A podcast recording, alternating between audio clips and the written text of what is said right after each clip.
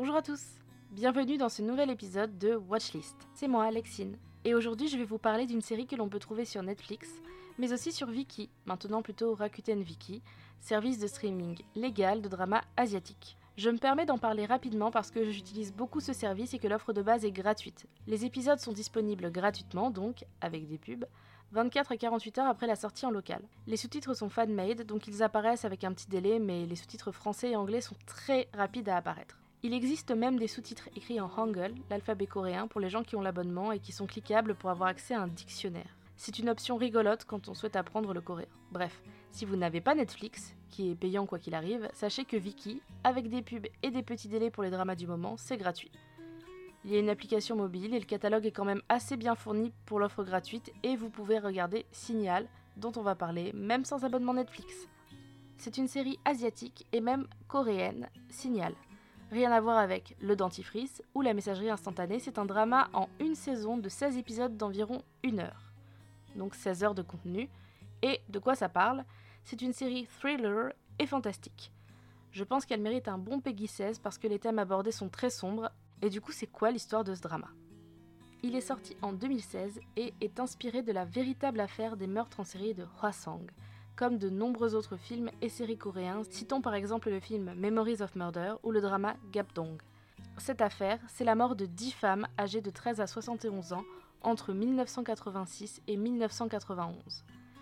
L'affaire a depuis été résolue, le meurtrier a d'ailleurs en réalité tué 15 personnes au total et était déjà en prison depuis 1994. Lee Chun-jae s'est fait attraper pour le meurtre de sa belle-sœur, a échappé de peu à la condamnation à mort et a été condamné à la prison à vie.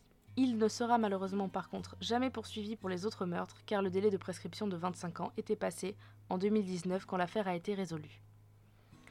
Je vous raconte ça, mais ça ne spoile aucunement les contenus que j'ai cités qui ont été réalisés bien avant la résolution de l'affaire.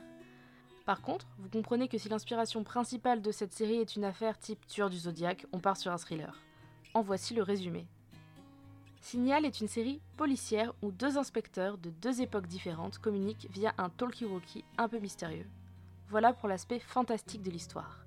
Ce talkie-walkie est celui d'un policier qui a disparu dans des conditions non résolues au début des années 2000, Lee Jae-han, interprété par Cho Jin-wong. Le jeune inspecteur, mais aussi profiler Park Hae-young, joué par Lee Ji-hoon, le retrouve dans un camion de preuves prêt à être béné en 2015.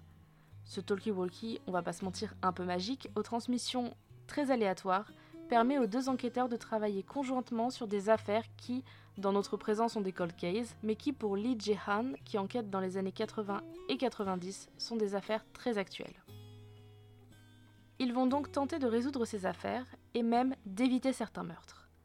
Un autre lien entre ces deux hommes est l'inspectrice Cha Soo-hyun, jouée par Kim Hye-soo, qui a été la protégée un peu maladroite de Jae-han dans les années 90, avant de devenir la chef ultra badass de Hae-yoon dans les années 2010. Alors, pourquoi j'ai aimé ce drama?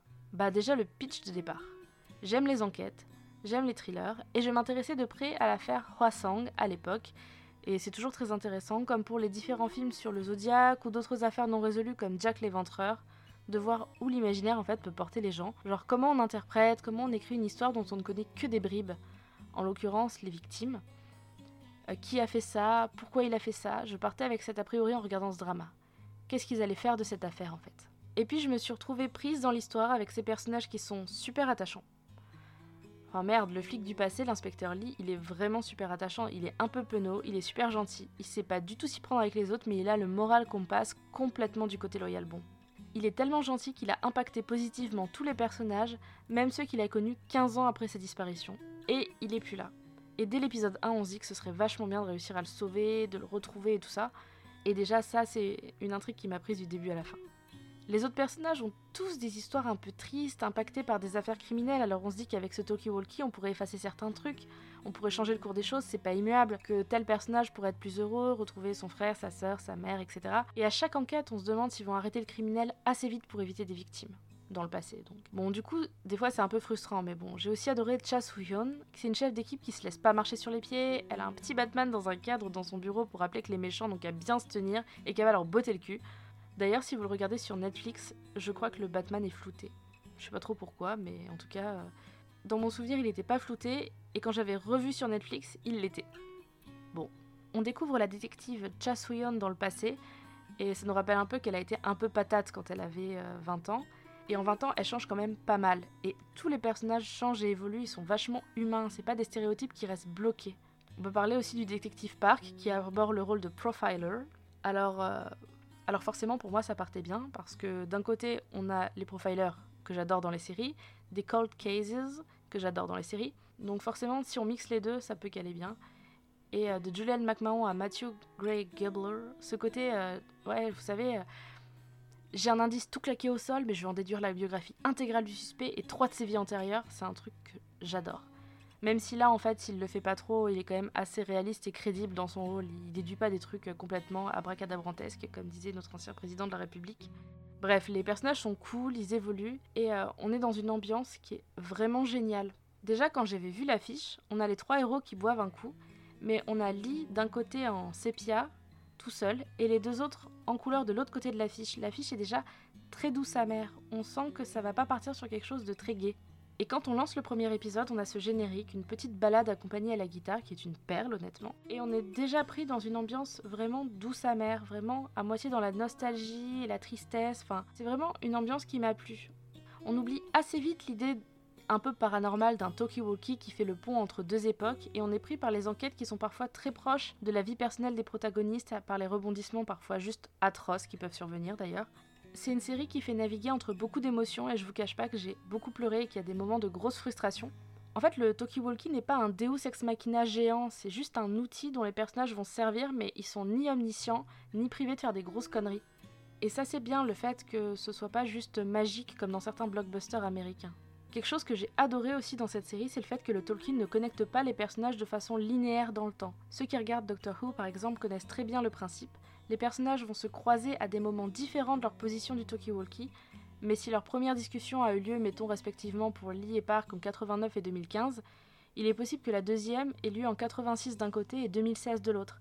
Alors là, effectivement, comme le talkie-walkie ne connecte pas les personnages de façon linéaire, comment l'histoire va se dérouler? Eh bien, elle se déroule de façon chronologique euh, pour ce qui est du présent.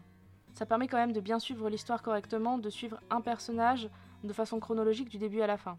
Sinon, vous imaginez le bordel, on comprendrait plus rien. Je pense par exemple à la série Dark, vous-même vous savez. Même si le parc de 2015, par exemple, va parler euh, d'un jour à l'autre euh, à un lit de 86, 94 euh, ou 90, c'est pas grave. On arrive quand même bien à suivre l'histoire. Il n'y a pas besoin d'un décodeur, il n'y a pas besoin de prendre des notes et de se dire merde, on est en quelle année, qu'est-ce qui s'est passé quoi? C'est plutôt bien fait quand même. Et franchement, on oublie assez vite le côté un peu magique du talkie-walkie. D'ailleurs, petite note en passant parce que ça fait dix fois que j'utilise le mot talkie-walkie et ça m'obsède un petit peu. On est d'accord que si le mec qui a nommé le talkie-walkie avait dû nommer genre tous les autres objets du quotidien, on se marrait quand même vachement plus dans la vie. Ah, j'ai mis la pizza au hottie cookie. Tu as racheté du wipey smoothie double épaisseur sans songe d'été? Voilà, genre, euh, vous imaginez appeler vos télévisions en watchy coachy Bref. Bref. Pour revenir à cette série, je la conseille vivement, parce qu'elle est surprenante et malgré le pitch, elle n'est pas téléphonée du tout. Le générique me donne encore envie de chialer 5 ans plus tard, et en plus, une saison 2 est en train de se profiler plus que sérieusement. Elle a, comme de nombreuses autres euh, séries, été délayée à cause euh, du Covid, entre autres. Et comme Mindhunter par exemple, elle a été décalée à cause de l'emploi du temps de certains acteurs aussi, mais elle a été décalée et pas annulée. Donc la saison 2 se profile. Alors, on est dans une série coréenne, donc si vous connaissez pas, euh, on a toujours une grosse implication politique donc les flics sont aux prises avec les intérêts politiques et financiers de leurs supérieurs. Rien n'est jamais trop facile pour nos inspecteurs et les méchants ne sont pas que les meurtriers. Enfin, on peut se dire que les meurtriers ne sont pas que ceux qui ont du sang en direct sur les mains. Et ça, c'est pas un spoil majeur non plus. C'est littéralement dans le pitch de la moitié des sites qu'ils proposent, la logique des choses fait que dans le présent, les policiers vont former une équipe dédiée à ce qu'on appelle des cold cases. Et contrairement à la série avec Catherine Maurice, rien n'est trop gravé dans le marbre. On se dit que le destin peut changer, et si vous ne voulez pas donner une chance à ce drama, si je vous ai pas du tout convaincu, allez sur YouTube et cherchez Opening Drama Signal 2016. Au moins vous aurez écouté le générique de début et passé un bon moment. Je vous conseille ce drama même si je pense quand même qu'il y a des content warnings à donner, notamment bah, meurtre, mais aussi viol et accident. Il n'y a rien de graphique, mais je préfère le dire quand même, Peggy 16 les copains. Voilà, si vous voulez regarder cette série, elle est disponible sur Netflix et sur Viki. Voilà pour ce watchlist. C'est un podcast de Podcut, cette phrase est toujours aussi dure à dire, mais cela signifie que vous avez beaucoup d'autres thèmes et sujets à explorer sur le label si vous en avez envie évidemment. Par exemple, la semaine dernière s'est terminée la fiction audio Quelque chose. Et pour aller plus loin, on publie chaque semaine des contenus exclusifs pour nos patriotes si vous souhaitez nous soutenir. Enfin, vous pouvez aussi nous soutenir en nous envoyant des messages ou en venant nous parler sur Discord, car oui, le Discord de Podcut est ouvert à tous. Voilà, ben à très vite en tout cas, bye bye